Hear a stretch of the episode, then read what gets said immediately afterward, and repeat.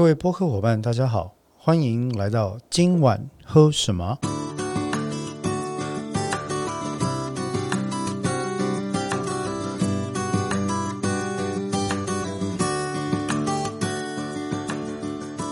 呃，我是各位的播主啊，Leon 黄，也就是一个长期的酒葡萄酒宅男啊。呃，先前先前呢，我们已经针对这个葡萄酒的节目，大概已经做了有三集的节目。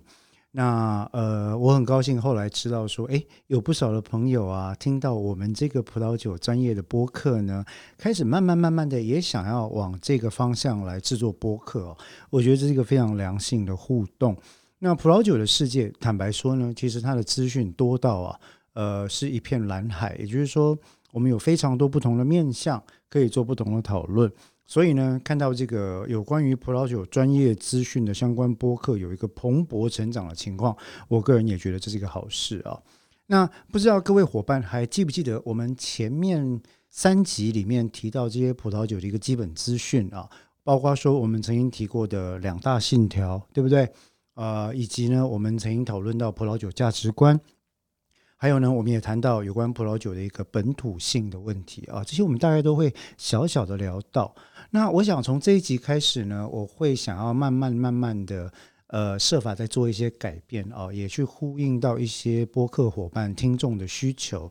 那主要的需求呢，先来回应一下各位播客伙伴的问题啊。那首先是我们有提到这个听众朋友呢留言说，觉得这个内容啊，似乎还是有一点点的比较难，比较不容易理解。那我自己听了一下，我发现啊，这里可能存在着两个问题。第一个问题是我跟呃我自己的一个认知落差，因为毕竟我喝葡萄酒已经将近二十五年，加上又比较常去自己也经历过考试，也常常在带理论跟品饮的课程，所以有时候在讲的时候呢，很有可能就会 怎么说？呃，讲的太高兴就就忘了，听众呢有可能是比较没有基础的。那就这个部分呢，真的是很不好意思。我希望接下来我可以尽量的。呃，在有觉知的情况底下来修正这个问题，所以就这个部分，我打算做一点点节目的调整。这个调整就是说，接下来我们会设法把这个呃葡萄酒播客今晚喝什么的时间稍微缩短一点啊。那当然也有人会这样说，每次你都这样讲，对不对？每次都说要缩短哦，每次都说要轻松，结果都搞成什么呢？东区函授王。我我在我在我的另外两个节目。一个是跟那个应用心理学会的蔡宇哲老师所做的那个法克心法聊天室，一个是我自己做的有关于司法心理学的法克司法心理学不是学，抱歉，司法心理学的法克心法影剧组里面呢。后来就有不少的这个听众朋友，我就我收到两个很有趣的评论啊，一个是说，哎，感觉上好像在上函授啊，那有让我有点啼笑皆非。所谓的函授的意思，我想他指的应该是内容相当的充实。但是有另外一位播客伙伴呢，收听播客的听众就说，哎呀，因为内容很充实呢，声音也不错听，所以我在晚上听的时候很容易听着听着就睡着了。哦，好，那隔天起来呢，就从没有听到的地方再听一遍这样。这样哈，那我想这个我也不知道该算是好处还是坏处了。但后来就有同事跟我取了个名字，说我叫这个东区函授王哈。那事实上，诶，我以前确实是教过补习班，没错。再加上因为自己的这个平常的业务多半啊，多半是以法律业的职业为主，我这个律师嘛，以这个业务为主，所以讲话呢常常会是有这个一般人认为就是比较有框架啦，有架构，讲的好听叫条理啦。啊，讲的难听就是不太会讲干话，不太会聊天，这样啊。那就这一点呢，被我的两个小朋友呢做了这个非常严厉的批判。他说：“爸爸，你不会讲干话，基本上你的节目就不会红。”我说：“哦，我深切的了解到了，到目前为止收听人数还不是很多，但是没关系啊，因为。”呃，我制作这个播客的初衷，其实也不在收听人数有多少啦。我想有一个很重要，对我来讲非常非常重要的原则是，尽量把我所知道的东西跟大家分享。那也希望透过这些知识的追寻，然后让大家可以找到一些有趣的东西啊，呃，陪伴大家度过一个有趣的生活。这样好，那所以这个是第一个部分了，有关于这个我们。今晚喝什么的这个内容，我想时间上我会再缩短一点。那时间既然缩短的话，这也就代表说我们的主题要更加精简啊，更加精简。不过也请各位听众伙伴稍微原谅我一下，因为毕竟是中年大叔哈，所以难免在讲话的过程会稍微夹叙夹议啦。毕竟。我也是可以直接拿一本《金刚经》，对不对？从第一章哈，然后一直念到第三十二章，那这也是一种 ASMR。但是我也不会这样去念葡萄酒教科书，总是有一些意见想要跟各位听众来做一个交换。那所以呢，如果各位听到有这些部分的时候，也请各位稍稍的去呃忍耐一下，看看有没有交流的空间。那么今天我们的今晚喝什么？要谈的是什么主题呢？延续我们在第一集跟第二集所讲的，各位应该还记得，我们在前三集就已经喝了三支葡萄酒，对不对？没错，今天呢，我们要来讨论的这个主题就是品饮葡萄酒的品饮。How do you drink your wine？怎么喝才对？哦，接着葡萄酒，咱来安娜来来啉，哦，安娜来来来欣赏，开始正确的方法。那讲到怎么喝才对这件事情，其实这是有语病的。因为第一个答案，如果各位还记得我们呃今晚喝什么葡萄酒的饮用，呃，我们葡萄酒这个呃知识分享的信条的话，第一大信条，各位是什么？还记得吗？没错，喝酒没有师傅，啉酒不在乎。所谓啉酒不在乎的意思，哈，应该是安尼讲，就是说。并不是尊，并不是不尊重别人的看法，而是呢，要能够守破离。守破离的情况，也就是说，你要能够找寻足以拿来参考的知识或者体系。那么接下来呢，试着把自己的观感、自己的感受，在做了深刻研究之后呢，得出到比较主观的一个感受，离开，最后呢，能够离开你所原本所学习的这一套，有你独创的意见或见解。那么这样的看法，其实也跟我们先前在讨论到葡萄酒的哲学，首先是什么科学？例如说，我们曾经提到在 U C Davis 啊，在这个加大系统里面的戴维斯分校里面的酿酒学系，由呃老师跟学生他们所一起开发出来的 Aroma Wheel 香气轮，对不对？它就是一个相当好的科学入门的基础。那先是科学，接下来才是哲学。哲学的意思是透过这些科学分析所得的感官跟观感，那么慢慢的得出你个人主观的看法还有见解，你对葡萄酒的感觉是什么，乃至于最后到第三个阶段，也就是什么讲信啊，也就是啊信，既不是五月天的阿信，也不是信乐团的信，信这个字来的是什么呢？是来自于 conviction，你对这支葡萄酒的信念。或者你的信仰是什么？白话讲起来就是什么？你喜欢或不喜欢？那你要喜欢或不喜欢，总是有一些理由，对不对？高手过招，到最后有可能是招招无招。那你需要一个特殊的理由来决定你喜欢这支葡萄酒与否。那这就是我们讲，所以说在今天要聊的这个主题——葡萄酒的品饮这件事情。到底应该怎么喝才对？我说这是有语病的，是因为怎么喝都对啊，怎么喝都对。其实应该这样讲，葡萄酒这件事情没有所谓错误的喝法啊。你可以衣冠楚楚的喝，你可以衣衫不整的喝，你可以翘着脚喝，你可以这个站着喝，怎么样的姿势，怎么样的喝法，基本上来讲，如果它能够增加你饮用葡萄酒的乐趣。那么基本上，这个葡萄酒的品饮呢，都是对的，啊，都是对的。这个“对”要加个引号，啊，加个引号。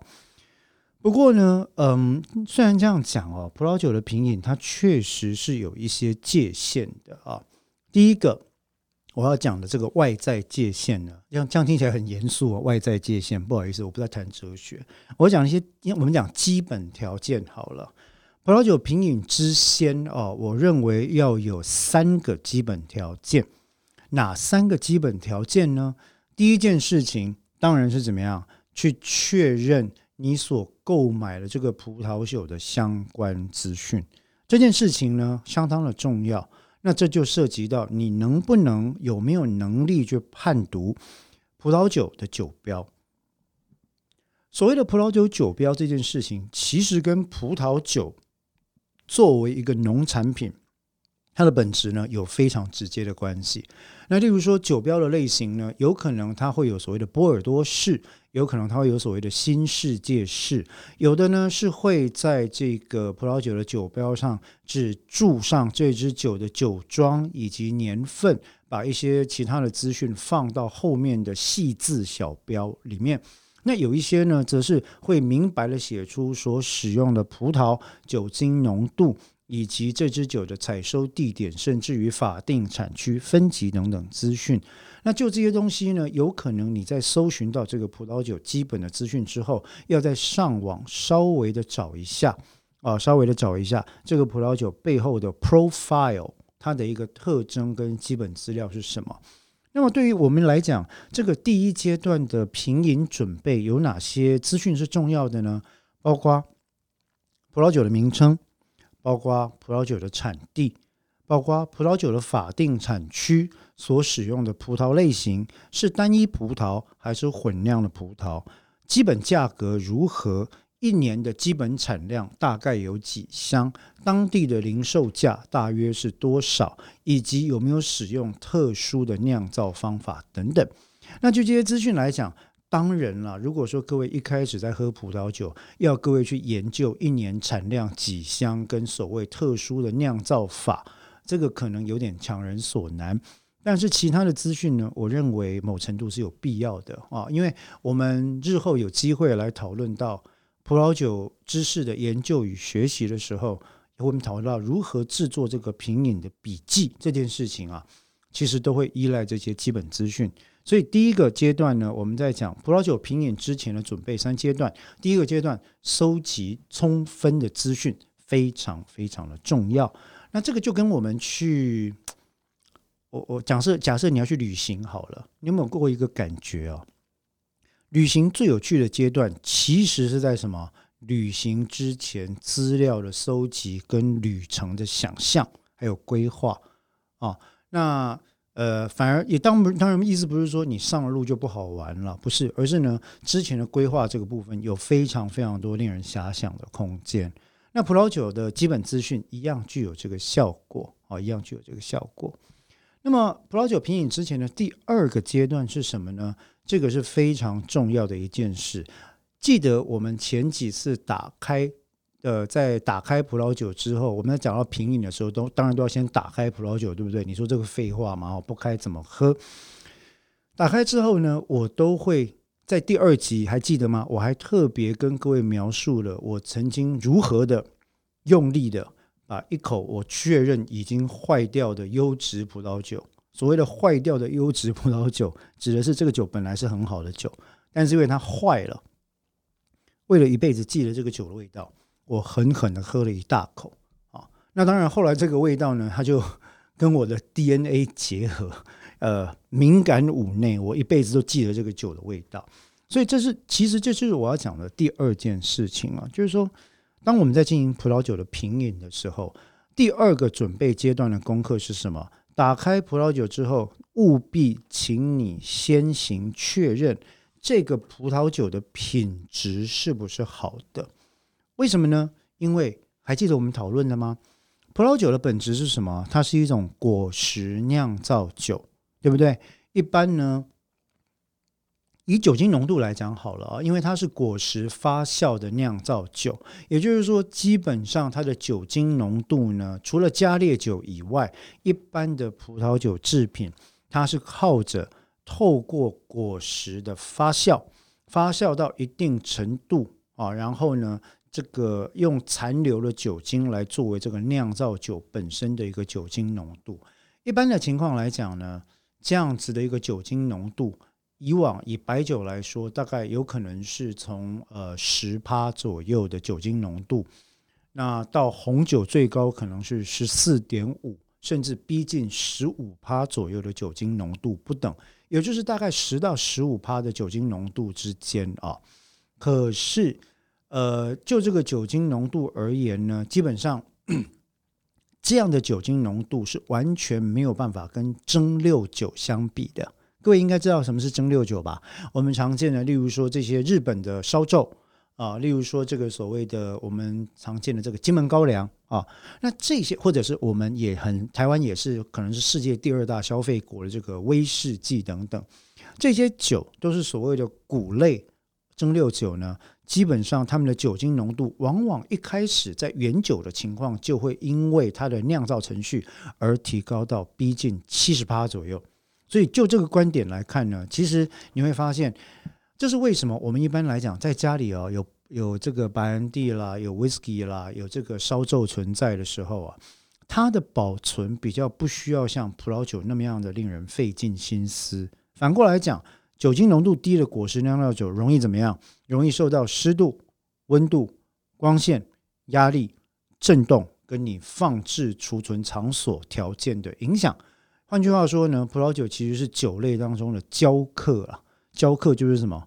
我们去尬车那个教客，教客就是那个非常非常娇贵的客人啊。意思是什么？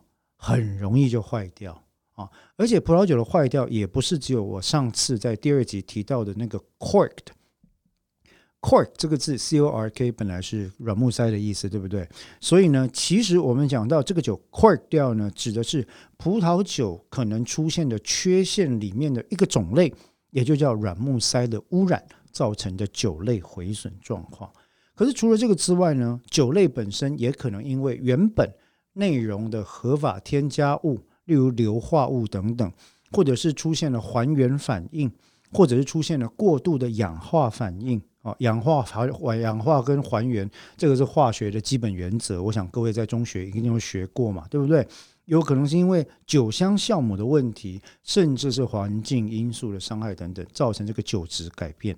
所以品饮前的第二阶段最重要的是什么东西？请各位务必要把酒液从这个呃酒瓶当中倒出来的时候，确认一下它的味道有没有特别的地方呢？什么叫特别的地方？例如说有没有臭鸡蛋的味道？有没有像是臭蛋一样的味道？我想。呃，除非大家得到这个，对不起，不能这样讲。除非大家鼻子不灵光，我刚刚本来讲要说，除非大家得到 COVID nineteen，就是武汉肺炎，这个呸呸呸哈，没有这个事情。呃，除非大家嗅觉有影响，否则一般以硫化物作为基础的这个味道，也就是传说中的温泉或者臭鸡蛋的味道，这个大家应该不至于闻不到。再者呢，各位常常会闻到这个所谓 cork 掉啊，软木塞污染里面出现的这个。Wet dog 啊，湿掉的狗啊，有的是我自己喝，很像这个湿掉的厚纸板。黑驾驶工做行界的追高啊比啦，下水道的味道啊，呃，噗噗，然后有点腐朽啊。那这些味道其实都是酒类不健康的证明。那一旦第二阶段你察觉这个酒有问题，出现异常的浑浊，有特殊的味道的时候，如果经过你把它稍微 aeration，就是跟氧气做一下。混合摇晃之后，三到五分钟还没有散去的话，这支酒很可能你要拿去 refund 啊，要拿去退款。但是要先确认这个酒是买来就立刻喝，还是你家的存放环境有问题？为什么呢？因为我认识很多的好朋友。出国的时候，他看到我，他知道我有这个呃，过去有这个侍酒师或葡萄酒讲师的资格，他就会说：“哎，黄律师，黄律师，我跟你讲哦，我这边也家里也存了很多酒啊。”我说：“哦，真的，放在哪里？”这样，他说：“我就学人家那个欧洲的古堡，我来肯定得下先。”我说：“啊，你住在多位哦？啊，我我住高雄哈，我住在高雄。哇嗨呀！我一听大惊失色。你家的地下室，我想应该是不太可能像欧洲一样常年保存在十六度左右的温度了。以高雄来讲，我想，诶，不管是高雄或整个台湾哈。”并不是一个好的自然存放葡萄酒的环境，那这一点呢，我认为非常重要。所以，葡萄酒品饮的第二个步骤是什么东西？是确认酒的品质有没有坏掉，坏掉就不用喝了，坏掉就要讲怎么样？所谓的退款的问题，哈，所谓的退款的问题啊，或者是厘清楚到底是怎么坏的，这是第二个阶段。接下来呢，品饮之前要做的第三个准备，我们刚刚讲了两件事了嘛。第一个是什么？确认基本资讯嘛。那第二个呢？确认酒没有坏嘛。第三件事情是什么？保持葡萄酒的基本饮用温度这件事，这个很重要哦。哦，这很重要。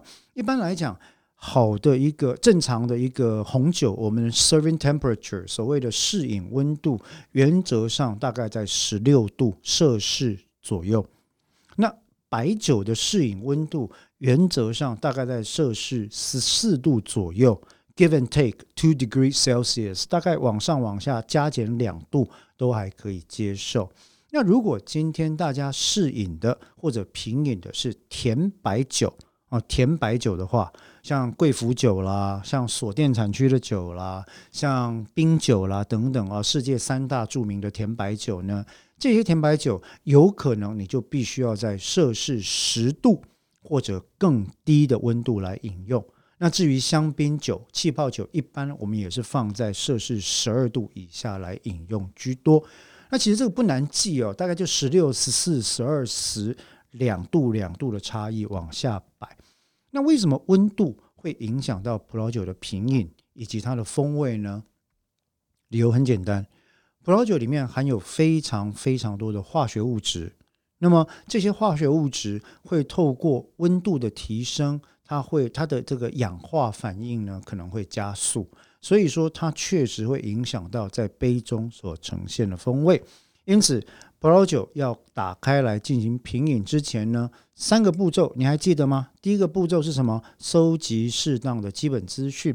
第二个步骤是什么？确认酒类的品质有没有坏掉。第三个步骤是什么呢？千万记得要把葡萄酒放在适合饮用的温度。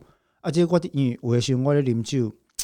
人嘴巴比较刁哈，各位原谅我一下。有时候到了餐厅，白酒拿出来，我手背靠一下那个白酒的的这个酒瓶哦，我就会开始皱眉头，说不好意思，帮我拿个冰桶好吗？哈，因为基本上白酒使用的温度是十二度左右，那有时候就会被人家啧一声哈，这种借狼在勒舌啊呢。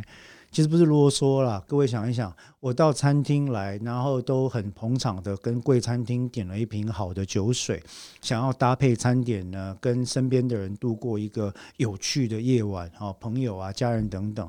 那如果这个温度不好，不是大煞风景吗？所以呢，就这个部分，还请各位备酒的餐厅啊，啊，或者是诶服务生伙伴，大家也多多谅解。好。那么，刚刚葡萄酒品饮前的三阶段，基本上我们大概讲过了，对不对？接下来我们就直接切入核心来讲什么葡萄酒品饮的方式。各位如果有印象的话，我们在前面的三集啊，事实上往后的每一集呢，都会讲到葡萄酒的品饮。那我们说哈，这个葡萄酒品饮的方法霸霸重，对不对？但是不管你怎么归纳，你喜欢采取什么品饮的方法？基本上来讲，大概都是不外乎以下四大步骤哦。四大步骤，那四大步骤呢？其实很简单。第一个，眼道，而且有点像读书哈，但是我不想讲那种八股啦。所谓的眼道，就是用你的眼睛，对不对哈？Use your eyes，用你的眼睛来看这支酒的外观。所谓的外观，指的是不管它是红酒或者白酒，它的颜色。其实会随着酿造方法以及所使用酿造葡萄的种类而有所不同。例如说，我们常讲在红酒里面呢，大量的使用 Cabernet Sauvignon，呃，卡本内苏维农葡萄，中国人叫赤霞珠了哈。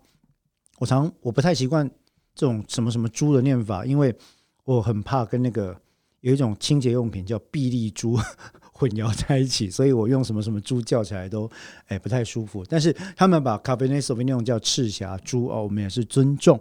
那呃，像这个 Cabernet Sauvignon 呢，它的出现的这个酒液的颜色往往就是深紫，甚至是紫黑色啊。Shiraz 葡萄也有这个特色，它的颜色可能比 Cabernet Sauvignon 更黑。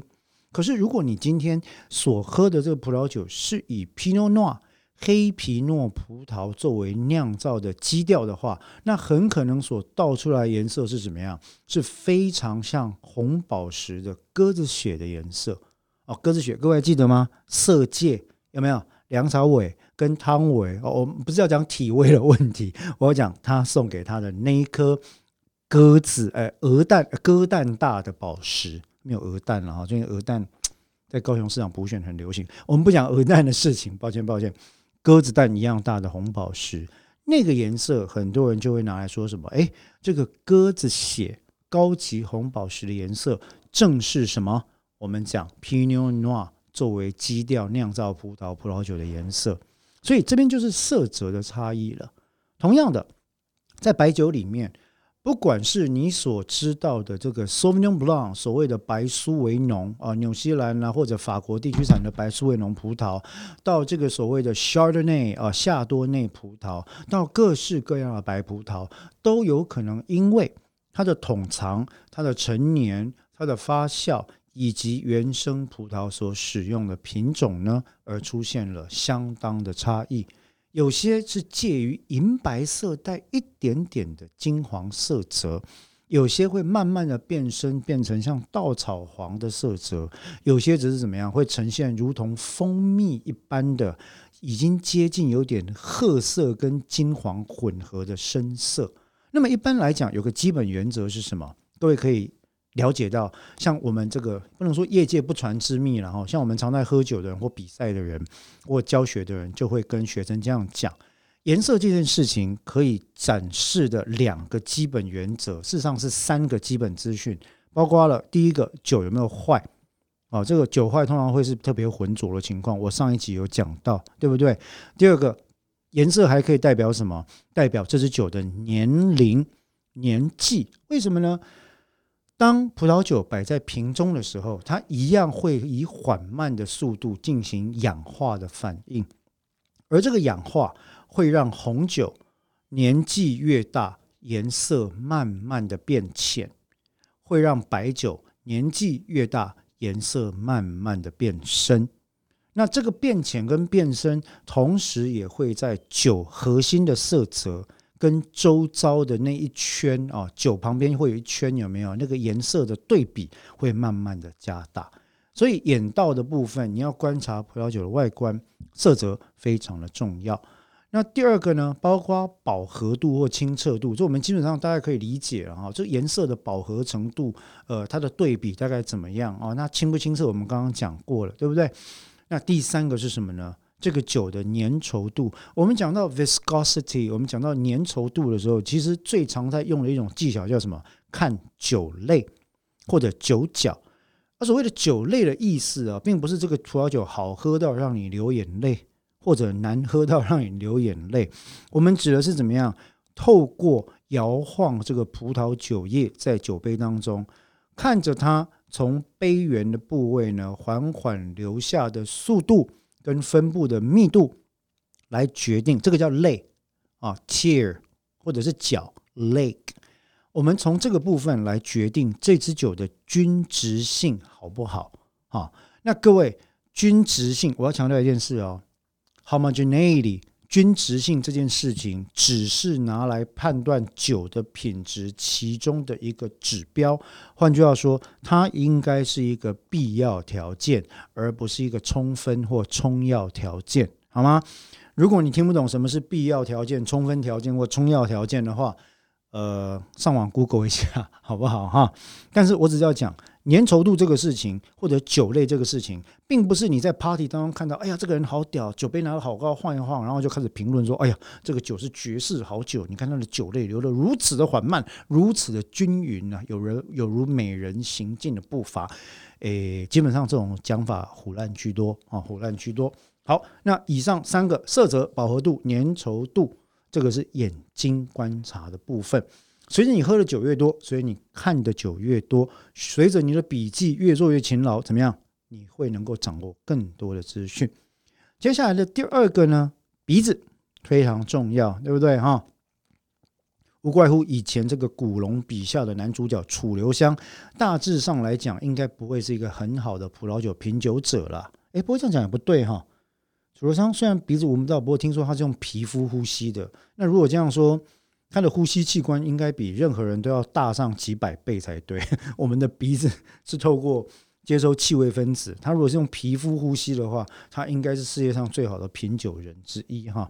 不管那这个所谓的鼻子或者嗅觉的部分，当然是怎么样拿来嗅闻葡萄酒的气味。一般来说，我们在讲葡萄酒的气味的时候，比较细致的分法，我们以后会再讲，可能有第一级、第二级到第三级的气味。那如果不做那么细致的分法，一般我们在呃葡萄酒的基础教学里面讲到 bouquet 跟 aroma，bouquet 指的是什么？第一级的香味，或者是包括花或草这种草本类的香味。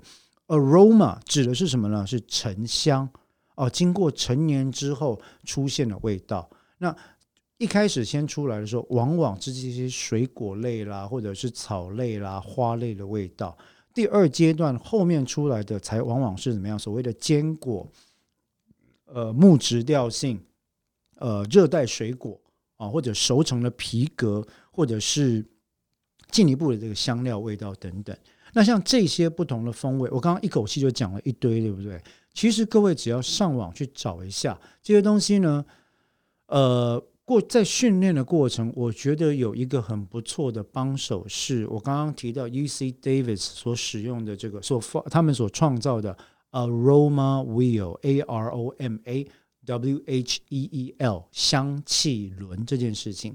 香气轮发展到现在呢，也有非常多不种的。不同呃不同的变化了。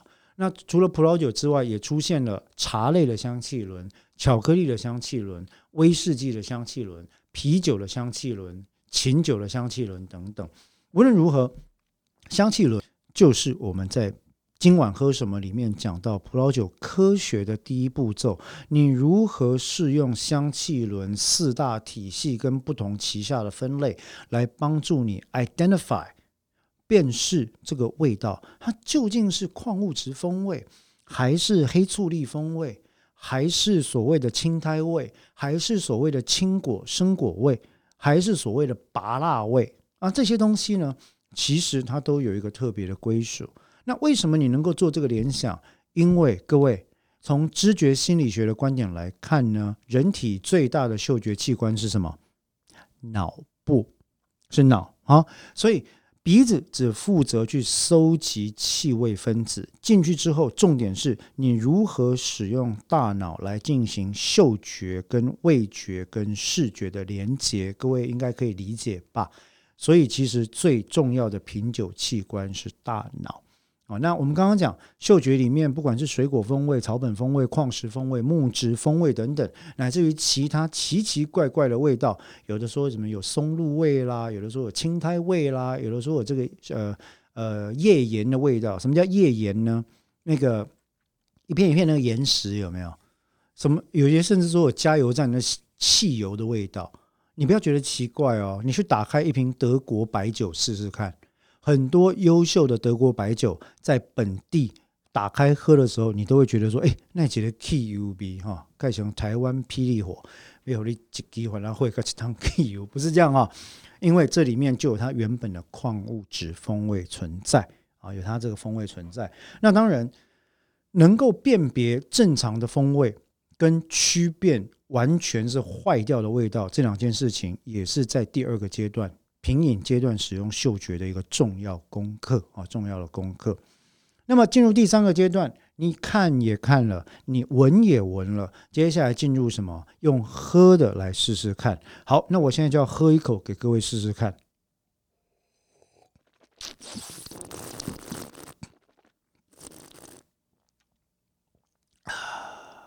哇，各位播客伙伴一定说：“哎，你这个朱麒麟显啊，赞你啊，无礼貌哈。”喝葡萄酒就喝葡萄酒，你们跟他滴安尼咕噜咕噜叫哈。那其实不是这个样子啦。各位，刚刚那个做法，如果各位有机会去到世界性的或比较大的一个葡萄酒的品饮聚会的时候，你多半会看到一堆人拿着所谓的 ISO 杯啊标准杯品饮，大概五公呃五公哎五梦哈，我跟你讲讲五公升，事实上是五沫。哦，大概五毫升左右到十毫升左右的一口，那你会发现它在吸酒液进入口中的同时，会混合空气，所以发出嘶的这种声音。吸进去之后呢，甚至很多人会出现漱口，一边吸气一边漱口的情况，因此会发出这种不悦的声音。可是各位知道吗？各位，这个你认为一般文化当中好像不太礼貌的声音，其实是受到非常多的葡萄酒学习者跟葡萄酒教学者所习惯接受的一种声音。为什么？为什么要做出这种奇怪的声音？理由很简单，透过空气跟葡萄酒液的充分混合，他们希望让这个葡萄酒液呢在口中。进行一个充分的 aeration 啊，加速它的氧化，让它的风味可以全面的呈现。那这个压力，坦白讲，如果今天你是去考一个侍酒师的执照的话，就变得非常重要。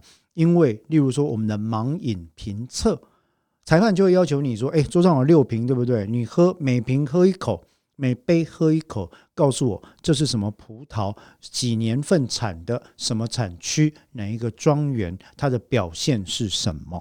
那基本上你只能喝一口到两口，就要讲出这些东西来。因此，能够越充分的唤醒葡萄酒，能够越充分的进行氧化反应，让它在你口中这个释放所有的化学分子，你就越能够透过。认知程序，你你记得了这些事情，去讲出正确的内容。那在口道的部分呢，在我们用是嘴巴去品尝的部分呢，其实最重要的两个重点，我们日后都会特别再来讨论的。第一个是什么？单宁，单宁啊，我们在红酒讲的最重要的骨干就是单宁 （tannin）。白酒呢，白酒的骨干是什么？acidity 是酸度。所以我们常讲说。一个酒，一瓶酒好不好？红酒很大的机会要看单宁，白酒很大的机会要看酸度。当然，一样的，这些只是必要条件，不是充要条件。它还需要看整体的均衡等等。但是，单宁跟酸度是可以透过训练去辨识的。例如说，单宁柔和、单宁粗糙、单宁非常的沉重啊。那这个所谓的酸度呢，从低到中到高到极酸等等。这些都是可以透过不同的酒类品饮去去测试出来的哈。那进入口中之后，跟你的唾液混合，跟这个空气混合之后，会对你产生什么样的感受？也就是我们所谓的滋味了啊。假就在猪鼻嘛，对不对？你这个滋味是什么样的滋味啊？虽然酸，酸的很爽口，对不对？虽然甜，甜的很腻口，这些都是不同的滋味。那这些滋味。在你的嘴巴，其实我们口腔内部最重要的味觉器官是什么？舌头。从舌尖到舌根，以及舌两侧到舌下，都有不同量。舌下没有了哈，基本上，呃，整个舌的表面是布满所谓的味蕾嘛。味蕾就是侦测味觉分子的最好的一个呃生理机关啊。那在这情况底下，是不是这个酒喝了十五秒之后还会有喉韵？从喉咙还有不同的香味涌上来，这叫 after taste，非常重要，好酒的一个象征。最后呢，评量一下整体的均衡度如何。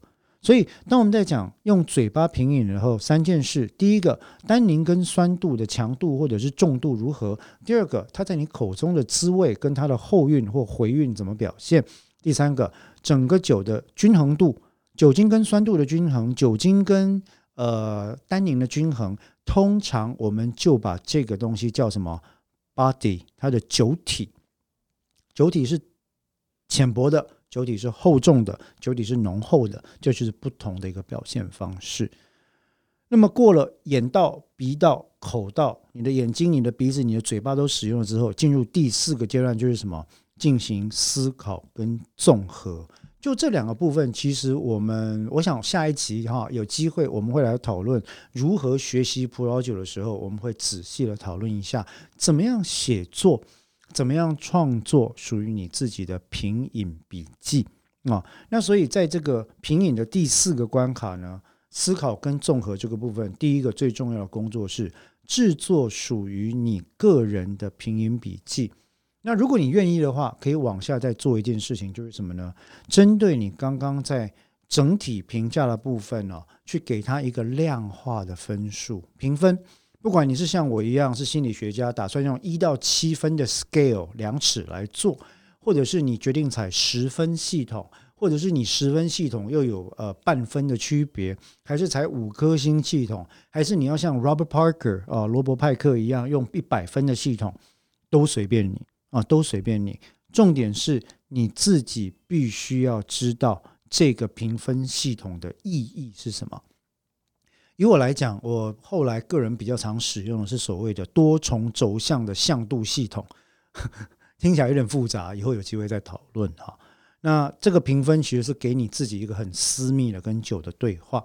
那最后呢，就是对照其他的酒，这个对照就包括了综合对照，诶，这一支酒的前一个年份，这一支酒的后一个年份，它的表现出现了什么一贯的反应以及不一致之处吗？第二个。水平对照这支酒，对照起同一年份的其他同类型的酒，例如说同样酿造的呃葡萄的酒，同样产区出产的酒，它的表现又有什么不一样？这就是我们区分天地人三个要素的差别。所以以上我们提到了品饮方法百百种，基本上呢，眼到鼻到。口到思考与综合四个步骤，就是我们今天要跟各位分享的葡萄酒品饮的基本入门架构。那么，我们今天的今晚喝什么第一单元就到这边结束。接下来，我们进入今晚喝这个的小单元。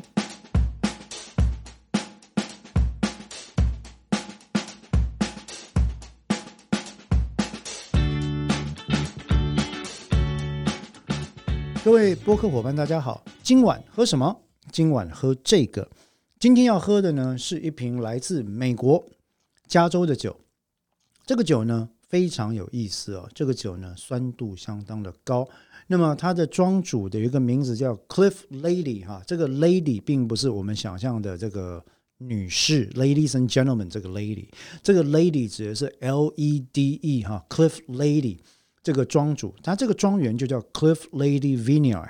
那么这个这瓶酒的名字叫 Cliff Lady F E L Anderson Valley Chardonnay 2017啊，F E L Anderson Valley Chardonnay 2017，二零一七年在安呃加州安德森谷的这个百分之百夏多内酒名叫做 F E L Fell 啊，叫 Fell。那酒庄呢是 Cliff Lady，呃。这个酒它有一个，嗯，应该怎么讲？它的基我我们我们在上半段刚讲过，酒的基本资讯很重要，所以我先跟大家分享一下这个酒基本资讯啊。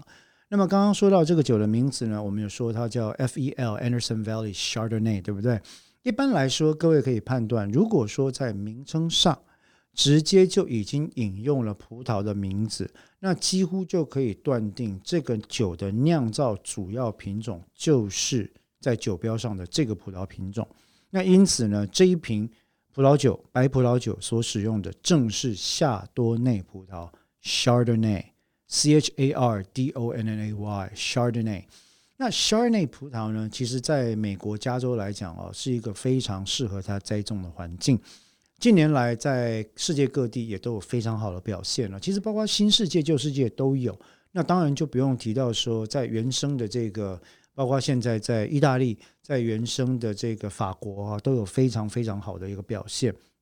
其中最有名的，大家可能也最容易听见的 Chardonnay 品种之一，有可能就来自于勃艮第区、勃艮第地区的村庄啊。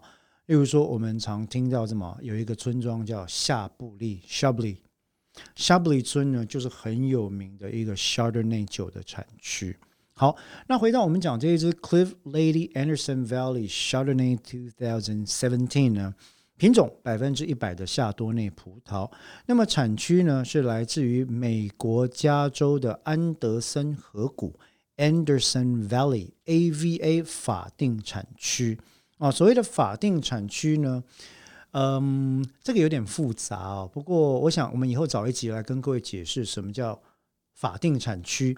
这个法定产区在欧盟很多叫 DOC 啊，DOCG，在美国呢叫 AVA 啊，都有不同的。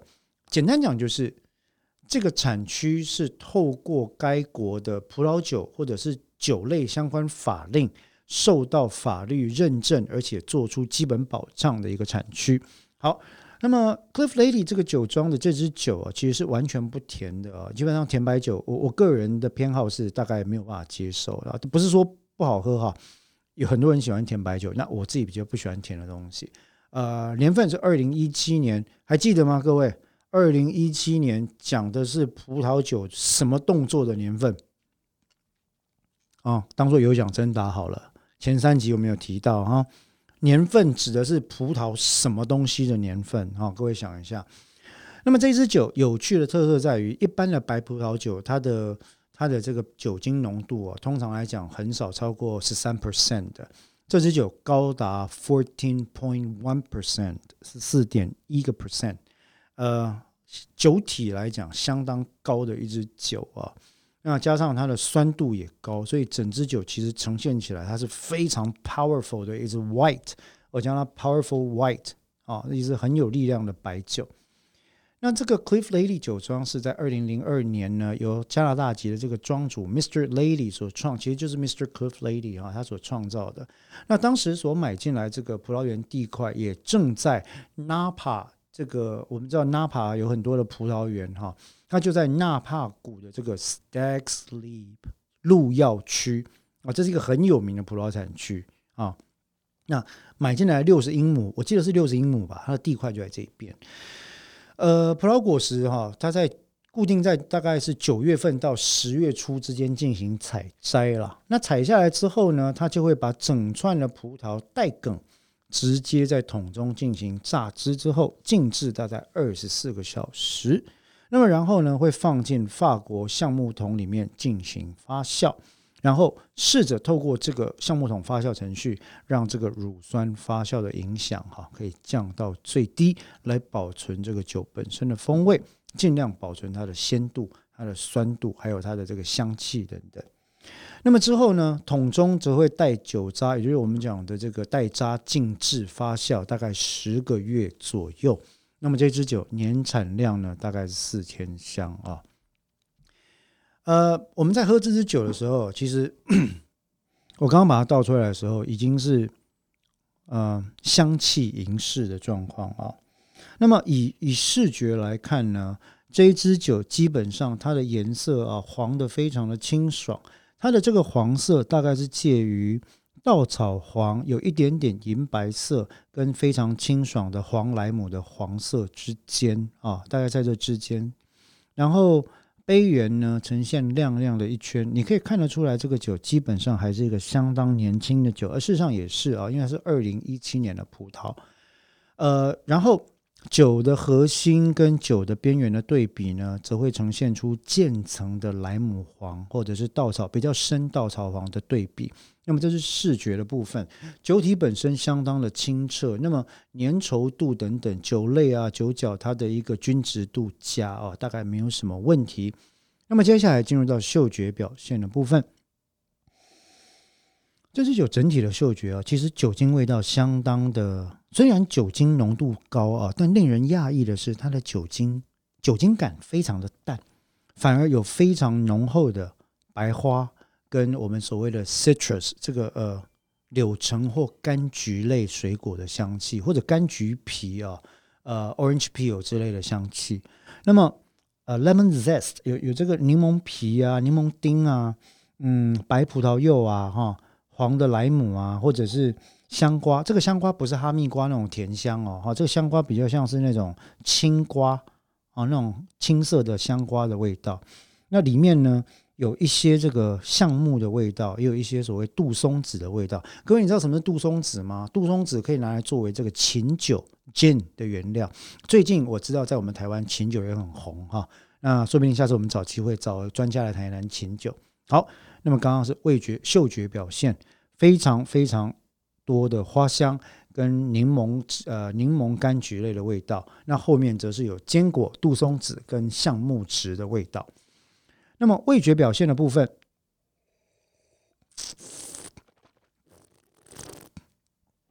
嗯，酸度十足啊，酸度十足，酒精浓度高，但是刚刚入口的时候，其实不会感到太强烈的酒精烧灼感。你怎么感酒？你你怎么感觉酒精浓度高不高？很简单，去判断这个酒精烧灼的感觉如何。那么刚入口的时候呢，充斥着柑橘、柠檬以及刚刚闻闻不出来的矿物质风味。你说什么是矿物质风味？喝起来有点像石头哈，有些时候有点特殊的这个石头的味道。那这个中高酸度会让你的酒腔酒的这个口腔整个收缩起来哈，那唾液就泉涌而出这样子。那么这里面呢，它你在整个做这个后韵的时候，在判断后韵的时候，这支酒后韵十足，大概可以持续到十秒钟以上。为什么呢？它的后韵基本上是透过略带木质味以及矿物质的这个有一点点苦味。那会有一个回甘的感觉，所以酒体本身的这个整体的味觉感受可以延续到更久。那以整体的评价来看呢，这支酒的酒体跟潜力，我认为其实再放上五年，它的表现应该会持续的上升。为什么这样讲？因为第一个，它的酒精浓度相对比较高，那其实呢，它的酸度也高。从颜色上看起来，虽然非常的清淡，非常的可人，但是实际上呢。酒体相对是比较重的，而因为高酒精跟高酸度的平衡感，它的均衡感也做得很棒，所以我认为大概在适当的保存底下，五年吧，五年到十年之间哦，应该它的给人带来的感受都会是越来越好，越来越好，应该是可以更上层楼的。所以呢，我认为它，我给它的评分基本上大概是 nine over ten。大概是九分左右的一款酒，相当不错，非常非常适合夏天饮用。那讲到餐酒搭配的话，这一款酒其实首先提醒我要搭配的就是什么？就是我这个礼拜带小朋友去吃的泰式柠檬鱼。当然，这个柠檬鱼不能加辣，加了辣你就只能用气泡酒来处理了哈。那如果不加辣，这个柠檬鱼本身用大量的新鲜柠檬、柠檬片、一点点的香菜、一点点的蒜末来整个进行浸渍跟蒸煮的话，搭配这一款 Cliff Lady Anderson Valley Chardonnay 二零一七年，应该应该会是个绝配，应该会是个绝配啊！好，那么我们今晚喝这个小单元呢？今天就到这个地方结束。那么在我们结束前，也希望提醒各位播客伙伴哈，诶，喝酒不开车，开车不喝酒，这个是废话了啦。那请各位千万千万哈，要记得这件事情。如果有碰酒，千万不要碰动力交通工具。那我们今晚喝什么，以及今晚喝这个单元呢，就到这里结束。谢谢各位。